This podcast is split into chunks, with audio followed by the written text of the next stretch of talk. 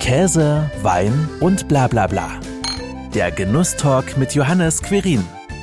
Mit vier Generationen unter einem Dach, ey, da kann es nicht immer harmonisch zugehen. Vier unterschiedliche junge Frauen, aufgewachsen auf dem Familienweingut, gingen ihre eigene Wege und fanden doch wieder zurück. Daraus entstanden die Weinschwestern. Eine der vier Schwestern, Emily, ist heute bei mir zu Gast und wir sprechen über die Liebe zum Wein, das Leben in der Großfamilie und natürlich über das Familienweingut Bielmeier. Schön, dass du da bist, Amy. Hallo Johannes, ich grüße dich. Schön, dass ich hier sein darf. Ich freue mich sehr. Du hast ja Wein im Blut und bist auf dem Weingut aufgewachsen. War es denn auch für dich immer schon so klar, ich will was mit Wein machen und ähm, ich werde auf dem Weingut arbeiten? Oh, überhaupt gar nicht. Ich hatte eigentlich ganz andere Pläne, eher in die künstlerische Richtung. Ähm, aber naja, das leben wir jetzt ja trotzdem ziemlich äh, sichtbar trotzdem aus. ja, und wie ist es dann doch passiert, dass du zum Wein gefunden hast?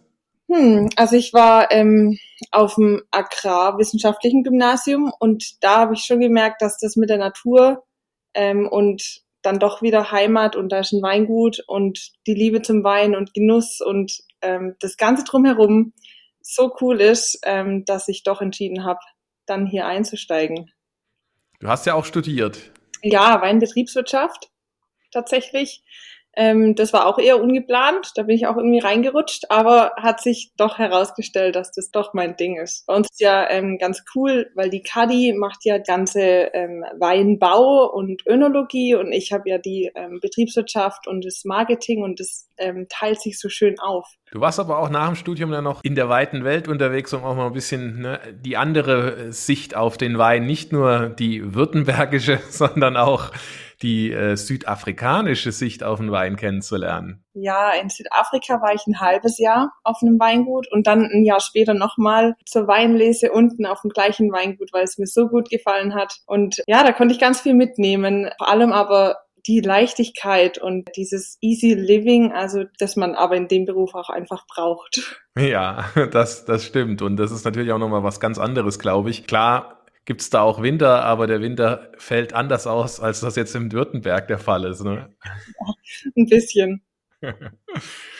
Ja, die Weinschwestern, das bist ja nicht nur du, sondern eine der Schwestern hast du ja eben schon namentlich genannt, aber in Summe seid ihr ja zu viert, also neben dir noch drei weitere Schwestern. Und es sind ja nicht nur die Personen, sondern mittlerweile ja auch eben eine Weinlinie geworden. Genau. Wie kam es denn dazu? Ja, das war, ähm, wir saßen zusammen und haben vielleicht ein bisschen mehr getrunken als als sonst. nee, Spaß. Ähm, nee, wir haben, das ist aus einer Idee raus entstanden. Wir wollten schon immer was zusammen machen ähm, und haben uns dann überlegt, hey, wie könnten wir das denn nennen? Und dann kam uns das mit den Weinschwestern, weil es ja einfach auf der Hand liegt. Wir sind vier Schwestern, wir sind hier aufgewachsen auf dem Weingut, ähm, total behütet. Wir sind komplett unterschiedlich, aber die Gemeinsamkeit ist einfach ähm, die, die Freude am Genuss, der Spaß am Leben, die Heimatliebe und einfach dieses Zusammensein. Und daraus haben wir dann gesagt, okay, da möchten wir Weine ähm, draus machen und genau dieses Gefühl möchten wir transportieren und das geht halt am besten übers Etikett und da haben wir uns dann auch wirklich ausgetobt. Genau, die Etikette sieht man ja leider in einem Podcast nicht, aber wir werden gleich mal ein Etikett auch beschreiben, weil wir haben ja auch einen Wein im Glas heute. Logischerweise einer der Weinschwestern, Jungle Drum ein wahnsinniges Etikett. Der, ja, das meiste steckt ja schon im Namen drin. Wir befinden uns hier mitten im Dschungel und hinten drauf steht ja auch so immer wieder was Nettes äh, geschrieben. Komm mit auf Geschmackssafari, Wildkräuter, grüne Stachelbeere, Kiwi. Der Grund zum Öffnen, her mit dem Abenteuer. Wenn ich es richtig gelesen habe, war gerade ein bisschen klein. Meine Augen sind auch nicht mehr die besten, habe ich gerade festgestellt. Aber vielleicht liegt es auch schon daran, dass ich einen Schluck probiert habe. Absolut richtig. Wir sind mitten im Dschungel und genau so sieht auch das Etikett aus. Wir sind, da ist ein ganzer Dschungel drauf und ein paar Besonderheiten. Ich gehe erst kurz aufs Etikett ein, wenn es okay ist. Ja, auf ähm, jeden Fall ist einfach, dass wir da mittendrin sind und ähm, aber die zahme Hauskatze, die sieht man ganz klein auf dem ähm, Fenstersims, die trifft so ein bisschen auf den wilden Tiger und ähm, das steht ja schon sinnbildlich für die sichere Heimat, aber auch für das, ja, für das ungewisse Abenteuer. Und genau so haben wir diesen Wein kennengelernt. Wir haben den ursprünglich eigentlich nur im Stahltank ausgebaut und irgendwie über ein Bauchgefühl, ähm, vielleicht ein Mangel an dem Gewinde kam der irgendwie ins Holzfass, also ins große Tonneau, 500 Liter. Und dann ist eben dieser Wein rausgekommen. Und da riecht man rein. Und ich finde, da ist man mittendrin im Dschungel. also man riecht ja wirklich diese Kiwibeere, die Stachelbeere, diese Kräuter, wie wir das auch hinten beschreiben, dass die Leute sich einfach schnell reinfinden. Und ja, ist ein ziemlich komplexer, ziemlich, ziemlich kräftiger Wein, hat auch ein bisschen Alkohol, aber wir mögen das richtig arg, dieser Fumé-Style, diese Kräftigkeit und diesen eben bisschen anderer Wein, bisschen exotischer Wein. Dann probieren wir doch gleich mal einen Schluck zum Wohl. Zum Wohl. Hm, die leichte Holznote hat ja. man auch mit dabei. Bin absolut Fan. Sehr fein. Cabernet Franc äh, ist, äh, ist die Rebsorte. Ist ja jetzt auch nicht so was ganz Übliches, ne? Cabernet Blanc. Ja, Blanc, Entschuldigung, ja. Ja, kein Problem. Cabernet Blanc ist was anderes. Ja, ja, genau, ist total was anderes, ja. Andere Farbe, aber nicht schlimm. Nee, der Cabernet Blanc, das ist auch wirklich eine sehr ähm, neue Rebsorte. Also ziemlich spannend. Wir haben das 2010 kennengelernt und äh, meine Schwester Kadi, die hat sich da auch komplett ähm, drin verliebt in diese Rebsorte. Und ja, wir sind hier in der, also es ist eine Piwi-Rebsorte, Pilzwiderstands, also eine sehr gut anzubauende Rebsorte, die sehr lockerbeerig ist, die ähm, auch einfach keine ähm, Herbizide oder so braucht, sondern die einfach nur wächst und schön exotisch schmeckt, wenn man im Weinberg auch direkt probiert, wenn die dann ähm, so richtig schön gelb reif wird, dann schmeckt die auch genauso wie der Wein dann nachher wird. Das ist das Spannende an der Rebsorte. Ich habe ja auch mal noch ein bisschen Käse dazu ausgesucht. Ja, ich kannte, ich kannte ja äh, ich kannte jetzt nicht den aktuellen Jahrgang, aber schon einen älteren Jahrgang. Von mhm. daher habe ich mal zumindest mal versucht, vielleicht was Passendes zu treffen.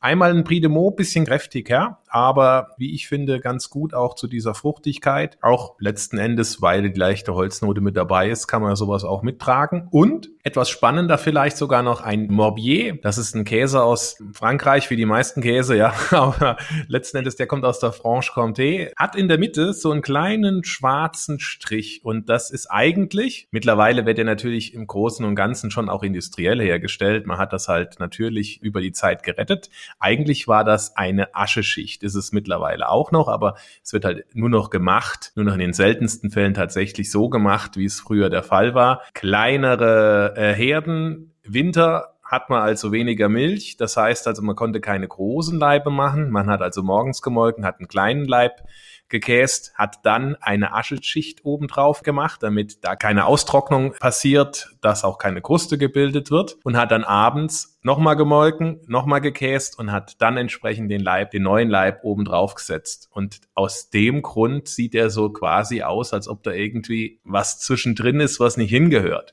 Mhm. Und das ist dieser Morbier, der wird heutzutage, wie gesagt, meistens industriell so hergestellt, aber es gibt auch noch einige kleinere handwerkliche Käsereien, die den auch noch genauso aus diesem Grund dann im Winter herstellen. Und wie gesagt, der ist ein bisschen kräftiger auch, wobei der Prix de Meaux schon äh, der kräftigere von beiden ist. Und ich finde, er hat einen angenehmen Geschmack in Verbindung auch mit dem Wein. Also ich finde, beides sind ganz rund.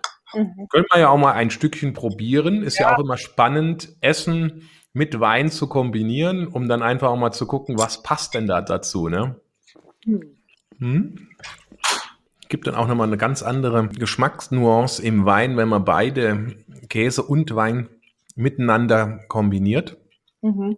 Sehr angenehm. Ihr habt ja neben der Jungle Drum ja auch noch ein paar mehr Weine in der Linie der mhm. Weinschwestern. Gestartet seid ihr ursprünglich, glaube ich, mal mit vier Weinen, ne? Drei Weine. Ah, drei gar, sogar nur am Anfang. Ganz ähm, zaghaft gestartet mit einem Riesling, einem Rosé und einem Lemberger. So Basis mal jede Farbe durch. Ein Riesling, weil es einfach ähm, zu Deutschland gehört.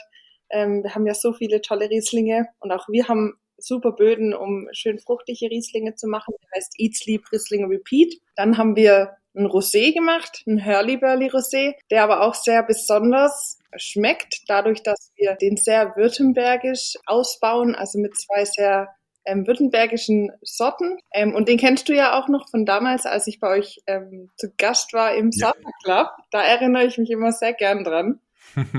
und den Lemberger, weil das einfach unser Herzblut ist. Und auch für Württemberg steht, der liebe Leben Lemberger, der sehr kräftig, sehr intensiv schmeckt, schön ähm, brombeerig, aber auch ein bisschen kräuterig und der einfach ganz toll auch zu Speisen passt. Also wir haben ja alle Weine schon sehr an, an Essen und Genuss angelegt, weil wir es einfach lieben zu essen und zu trinken. Und ein Jahr später haben wir dann schon drei weitere Weine gemacht, unter anderem jetzt der Cabernet Blanc, den wir heute probieren, ähm, dann den den Weißburgunder Wanderlust und noch, jetzt fällt es mir gerade nicht an, liebe Zeit. Kommt bestimmt gleich nochmal.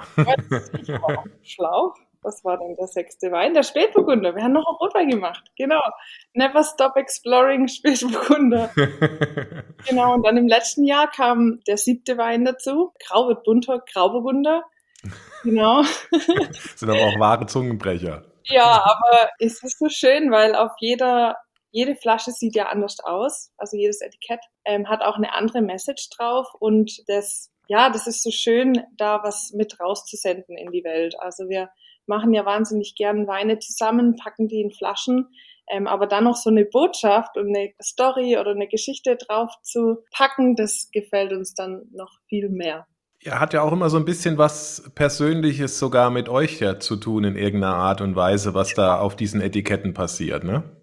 Genau. Ja, also jedes, jedes Etikett hat so ein bisschen eine Eigenstory. Auch hier ähm, der Jungle Drum. Da geht es ja auch einfach um den Dschungel des Lebens, dass es nicht immer geradeaus geht, sondern dass man auch mal Umwege gehen muss, dass man auch mal zurückgehen muss. Und ja, so wie der eben entstanden ist im Keller. Das war ja Zufall, dass wir den, äh, dass wir da noch einen Tono rumstehen hatten und den da halt spontan reingepackt haben und dann halt so, so, so was Bombiges rauskam. War ja mehr Glück als Verstand, aber das muss man ja manchmal auch haben. Das darf man auf jeden Fall auch haben. Vor allem, wenn äh, so was Tolles rauskommt. Ihr wurdet ja auch mit äh, eurem Liebe Lebe Lemberger, den du ja eben auch schon erwähnt hattest, 2017 auch ausgezeichnet. Ihr seid auf dem dritten Rang, auf dem dritten Platz gelandet von Germany's Coolest Wines. Hat ja. mal, habt ihr damit überhaupt gerechnet, dass sowas passiert?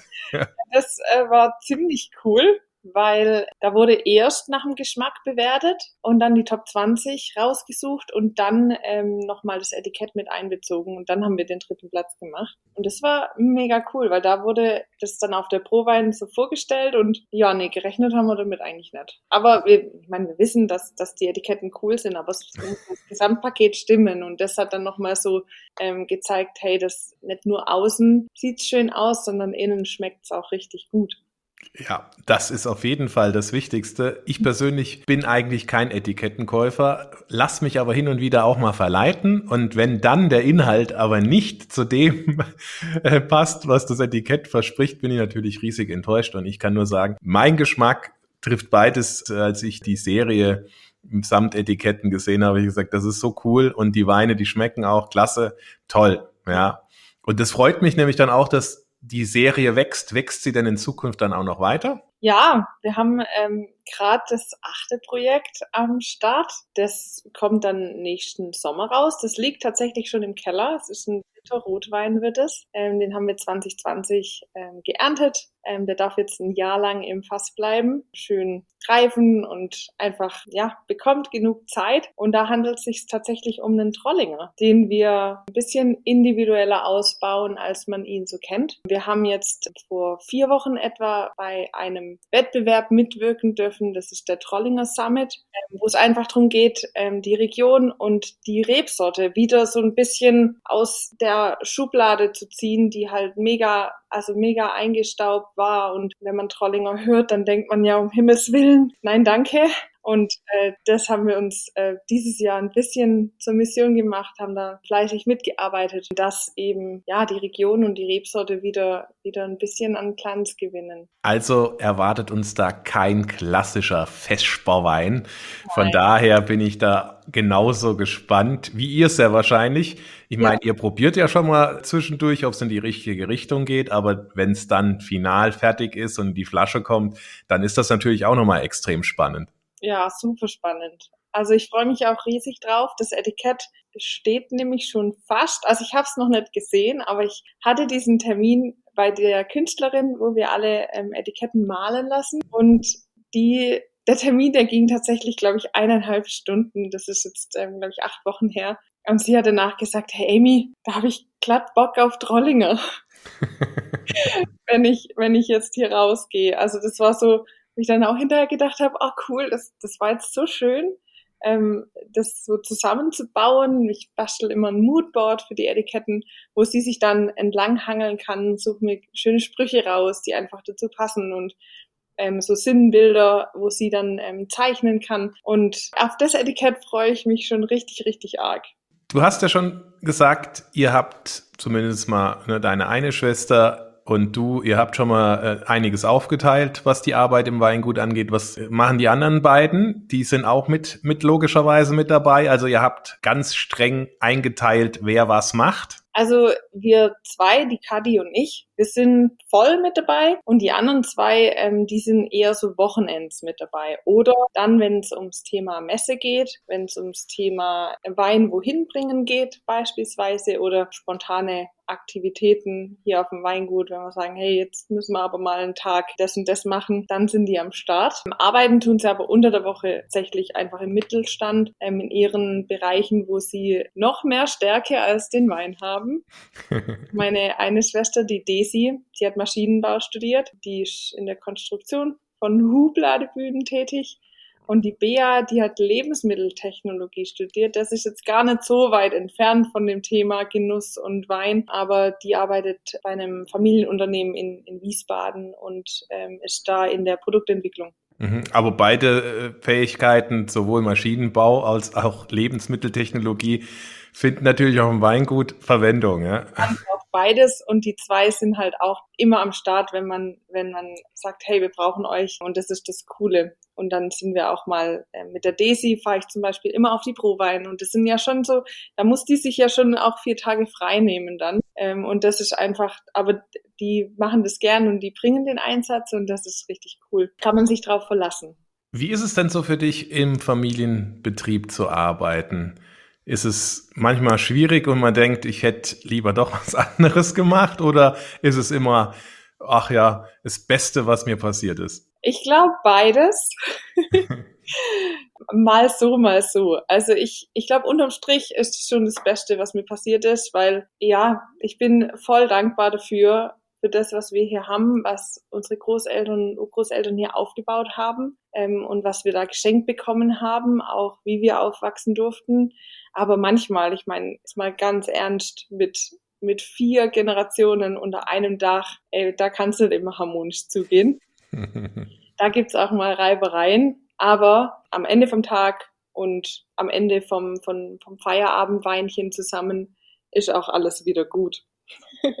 aber es ist auch schön, weil jeder ja Ideen reinbringt. Das heißt, da, da, man braucht einfach Kommunikation und auch Diskussionsbedarf und die Ideen, die tummeln sich hier und dann muss man ja auch drüber schwätzen, hey, was sind die nächsten Schritte?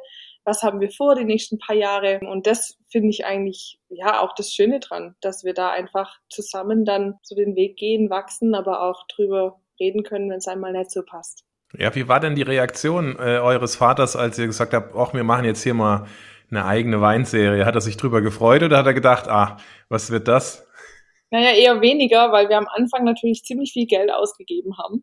Wir sind ja hier im Schwabenländle ähm, das heißt, am Anfang war er und auch ja die ganze Familie sehr skeptisch, weil ja erstmal nur investieren und nicht wissen, keine Handelskunden haben. Er wusste natürlich nicht, wo, wo, was wir da vorhaben. Wir haben auch nicht viel verraten, wir haben es einfach gemacht, weil wir doch eher einfach die Macher sind. Aber jetzt, gerade letztes Jahr, also fünf Jahre, nach dem Start der Weinschwestern hat man halt gemerkt, dass unsere Eltern sehen, was das für eine Frucht trägt. Also die Saat, die wir gesät haben. Und ich bin ein Mensch, ich, ich mag es, wenn, wenn Wachstum ganz langsam, aber dafür stetig passiert. Und jetzt nach fünf Jahren hat man halt gemerkt, hey, das ist das Thema oder, oder diese Linie, die uns auch einfach in diesem Pandemie-Jahr eigentlich so ein bisschen, darf ich das sagen, den Arsch gerettet hat. darf schon sagen. Weil das einfach so gut ankommt ähm, bei den Leuten, dass wir einfach durchgehend Arbeit hatten und das, ja, die Frucht, die, die ist dann da und da, das haben sie dann auch gemerkt, dass das tatsächlich gut war, was wir da geplant hatten und gemacht haben oder einfach auch spontan gemacht haben. Das hat ja schon viel mit Bauchgefühl zu tun. Ja, wir planen ja eher, eher weniger. Aber auf jeden Fall eine sehr gute Ergänzung für euer Gesamtsortiment des Weinguts. Hat es denn auch so ein bisschen auf die anderen Weine ausgestrahlt, die es im Weingut Bielmeier gibt? Ja, ausgestrahlt würde ich jetzt sagen, nicht unbedingt. Also wir haben ja die verschiedenen Kategorien auch in der Bielmeier-Linie. Haben wir ja drei Segmente, die wir eher an den VDP angelegt haben, also Guts-, Orts-, Lagenweine. Aber ich merke schon, ähm, ich arbeite ja seit 2016 hier. Äh, man merkt schon, dass wir jedes Jahr an Qualitätsschrauben drehen. Ähm, und das tut den Weinschächten gut, das tut aber auch der Bielmeier-Linie gut. Und wir wachsen jedes Jahr und jedes Jahr kommt noch was Spannenderes raus und das ist eigentlich voll schön mit anzusehen und äh, das zu beobachten, aber auch mittendrin zu sein, ja, mit dabei zu sein und das mit. Ja, total. Äh, wenn, wenn dann tatsächlich äh, sich viel bewegt und sehr viel verändert und positive Effekte erzielt werden, freut das einen total, weil man auch merkt, es lohnt sich, was man an Einsatz dann auch bringt. Was ich eben damit auch ein bisschen gemeint habe, ist es ja auch eine ganz andere Zielgruppe, die ihr jetzt mit den Weinschwestern anspricht, als das das klassische Weingut macht. Kauft denn dann auch ein Weinschwesterkunde einen Wein aus dem Weingut Bielmeier oder sagt er, ach, ich bleib bei den Schwestern und guck gar nicht, was es sonst noch gibt, obwohl es ja aus dem aus der gleichen Hand quasi kommt? Also sowohl als auch. Es gibt wirklich ähm, die Weinschwestern Kunden, die wirklich der Weinschwesternlinie treu sind, weil sie ihnen einfach gefällt. Aber es gibt auch die Kunden, die ähm, dann merken, hey, da ist ja noch viel mehr zu entdecken und die probieren dann auch Bielmeier Wein. Also ich sehe es jetzt gerade im Online-Shop, da haben wir ja beides gemischt. Da sieht man das ganz klar, dass die Leute es durchprobieren, aber auch ähm, manche, die wirklich nur treu die Weinschwestern kaufen. Was macht einen erfüllten Tag für dich aus, Amy? Hm wenn abends meine To-Do-Liste abgearbeitet ist und wenn ich, ähm, ja, wenn ich rückblickend auf den Tag schaue und weiß, hey, ich habe wieder ein bisschen was geschafft und konnte es aber auch, kann es aber auch genießen. Ganz bescheiden. ja, und tatsächlich, wenn ich abends dann ein Glas Wein in der Hand habe, so wie jetzt gerade. Lieber eins von den Weinschwestern oder kommt bei dir auch irgendwas anderes ins Glas, was nicht aus eurem Keller kommt? Ganz viel sogar. Wir probieren ganz, ganz viel verschiedene Sachen durch. Und da muss ich auch sagen, da waren wir sehr dankbar für das Jahr, weil so viele Online-Weinproben angeboten wurden und wir uns wirklich komplett äh, nicht nur durch Deutschland durchprobieren konnten, sondern auch so ein bisschen Italien, Frankreich durchprobieren konnten. Und die Zeit haben wir, also die Zeit zu Hause abends, das haben wir schon gut genutzt und haben uns wirklich ähm, durchprobiert. Und du weißt ja, ich bin Südafrika-Fan und Liebhaber und habe auch von ähm, dem Jahrgang, den ich dort war, immer genug im Keller, um mir auch so ein bisschen Urlaubsfeeling, bisschen Heimweh-Feeling ins Glas einzuschenken. Ihr macht das ja sicherlich auch, um einfach mal so ein bisschen was anderes kennenzulernen, vielleicht auch mal so eine Inspiration mitzunehmen für einen eigenen Wein. Wie geht ihr denn eigentlich vor, wenn ihr einen neuen Wein kreiert, wie jetzt zum Beispiel den mysteriösen Trollinger? Ha, ja, wir probieren, also so viel machen wir eigentlich nicht im Keller. Wir geben dem Ganzen Zeit aber wir ähm, splitten ganz gern Weine. Also das heißt, wir lesen aus einer Lage einen Wein und ähm, splitten den dann auf und stecken den in verschiedenen Gebinden. Zum Beispiel beim Grauburgunder war das so, ähm, den haben wir durch drei aufgeteilt. Ähm, ein Teil kam einfach ins Holzfass, ein Teil in den Stahltank Und einen Teil haben wir spontan vergären lassen. Und dann probieren wir hinterher, wie diese Komponenten wieder zusammenpassen und tun das dann wieder kombinieren. Also verschneiden quasi. Aber Trotzdem ist ja das ursprüngliche ein Weinberg, der geerntet wurde. Und so sind wir ein bisschen variabler, ähm, was das Ganze angeht. Aber es macht es auch sehr spannend, weil man dann auch sieht, wie unterschiedlich der gleiche Wein sich in den verschiedenen Gebinden entwickelt, ausbaut und so weiter. Und so gehen wir meistens vor. Manchmal machen wir aber auch gar nicht arg viel, sondern lesen das, stecken es ins Fass, wie der Trolling jetzt zum Beispiel. Und dann probieren wir und dann schauen wir, ob es was ist. aber so eine Grundidee ist aber schon vorhanden, dass man sagt, wir wollen jetzt mal halt mal mit Trollinger was machen, aber der soll komplett anders werden. Also wird er natürlich logischerweise anders ausgebaut, weil im Weinberg selbst kann man klar nicht Ertragmaximierung, wie es oftmals beim Trollinger der Fall war, sondern eher Minimierung betreiben. Aber ansonsten passiert ja dann, was den Trollinger angeht, schon sehr viel im Ausbau, ne? Ja, ich denke auch, ähm, das Fass spielt, äh, wird mit reinspielen, definitiv aber auch die Ertragsreduzierung. Das war schon wichtig, dass wir da reduziert haben, weil der Trollinger ist ja schon ähm, relativ hoch im natürlichen Ertrag und gibt dann eigentlich relativ leichte Weine ursprünglich, aber das ist jetzt gar nicht so das Ziel, sondern eher das nicht traditionelle. Mal schauen, müssen, ich muss mal wieder probieren. mal schauen, wo wir stehen. Es ist ja auch schon wieder April, schon wieder ein bisschen her, dass ich im Keller zu Besuch war. das ist immer das Beste sehr wahrscheinlich da, daran, dass man dann halt auch regelmäßig mal so einen Wein probieren kann und auch rechtzeitig merkt, wann es dann Zeit wird, dass er abgefüllt wird.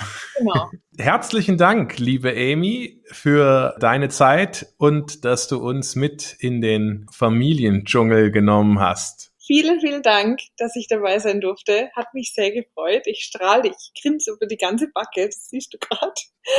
Genau, und vielen Dank. War ein sehr, sehr schöner Talk und ich wünsche dir noch einen schönen Das Abend. war Käse, Wein und bla bla bla. Der Genusstalk mit Johannes Quirin. Dir hat dieses Gespräch gefallen? Dann abonniere den Podcast, um keine neue Folge zu verpassen. Bis zum nächsten Mal.